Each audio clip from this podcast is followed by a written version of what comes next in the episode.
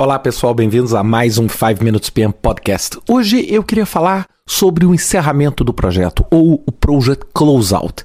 É, muita gente me pergunta, pô Ricardo, por que, que eu preciso desenvolver um processo de encerramento do projeto? Não é simplesmente acabou o trabalho?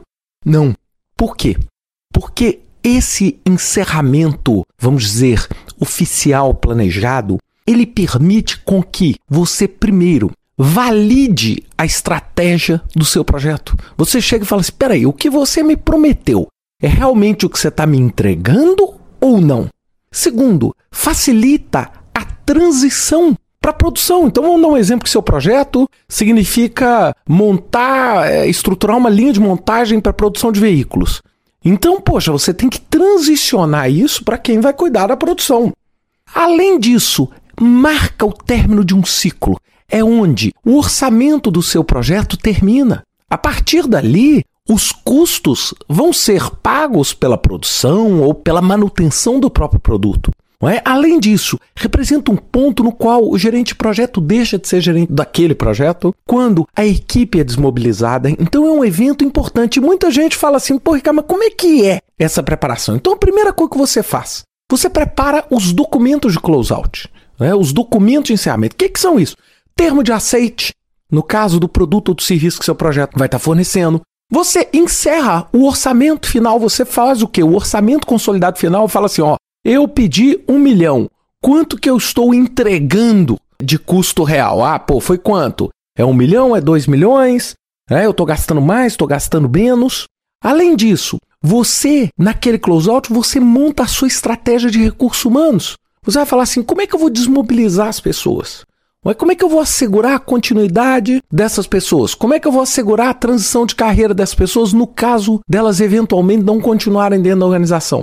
É? Isso é um fator importante. Aí você vai me falar assim, mas para que, que esse fator é importante? É porque se você não fizer isso, você perde o seu recurso lá no meio porque a instabilidade gera indefinição para a pessoa, a indefinição para a pessoa gera o que? O interesse da pessoa em buscar uma posição mais confortável e mais segura. Então, esse tipo de transição é importantíssimo você fazer. Então, você prepara todos esses documentos. Você prepara toda essa estratégia, como é que você vai gerenciar os stakeholders? Que tipo de mudança vai ter nas suas partes interessadas finais? Por exemplo, agora você está entregando o produto. Então agora esses stakeholders não fazem mais influência no projeto, porque o projeto acabou. Eles vão fazer influência no produto. Além disso, óbvio, todos os itens pendentes, porque você muitas vezes não tem controle de tudo. Você não consegue encerrar o projeto com zero pendência. Principalmente projetos maiores. Então vai sempre existir ali um trabalho de rescaldo, um trabalho final. E quem é que vai fazer esse trabalho uma vez que o time de projeto já não vai mais existir? Como é que esses trabalhos de garantia vão funcionar?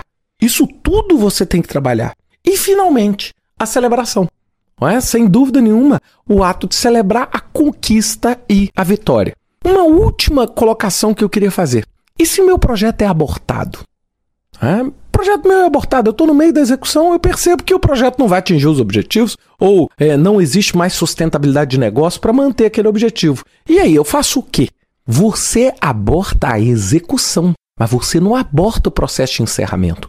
Mesmo o projeto sendo interrompido no meio, esta parte da execução vai ser interrompida, mas você vai mover o projeto para o encerramento. Você vai fazer, poxa, o que, que eu gastei, o que, que eu não gastei, o que, que eu entreguei, o que, que eu não entreguei, como é que eu desmobilizo o time, como é que eu vejo os itens pendentes, ou seja, pelo simples fato do projeto ser abortado, não significa que ele vai ser, não vai ser encerrado. Ele vai ser encerrado naturalmente como qualquer outro projeto. Então, até mesmo um projeto em crise, um projeto fracassado, por exemplo, você deve encerrá-lo, porque no mínimo que você vai tirar é um conjunto bastante relevante de lições aprendidas para que esse erro não se repita novamente. Um grande abraço para vocês, bons encerramentos de projeto com bastante sucesso. Até semana que vem com mais um 5 Minutes PM Podcast.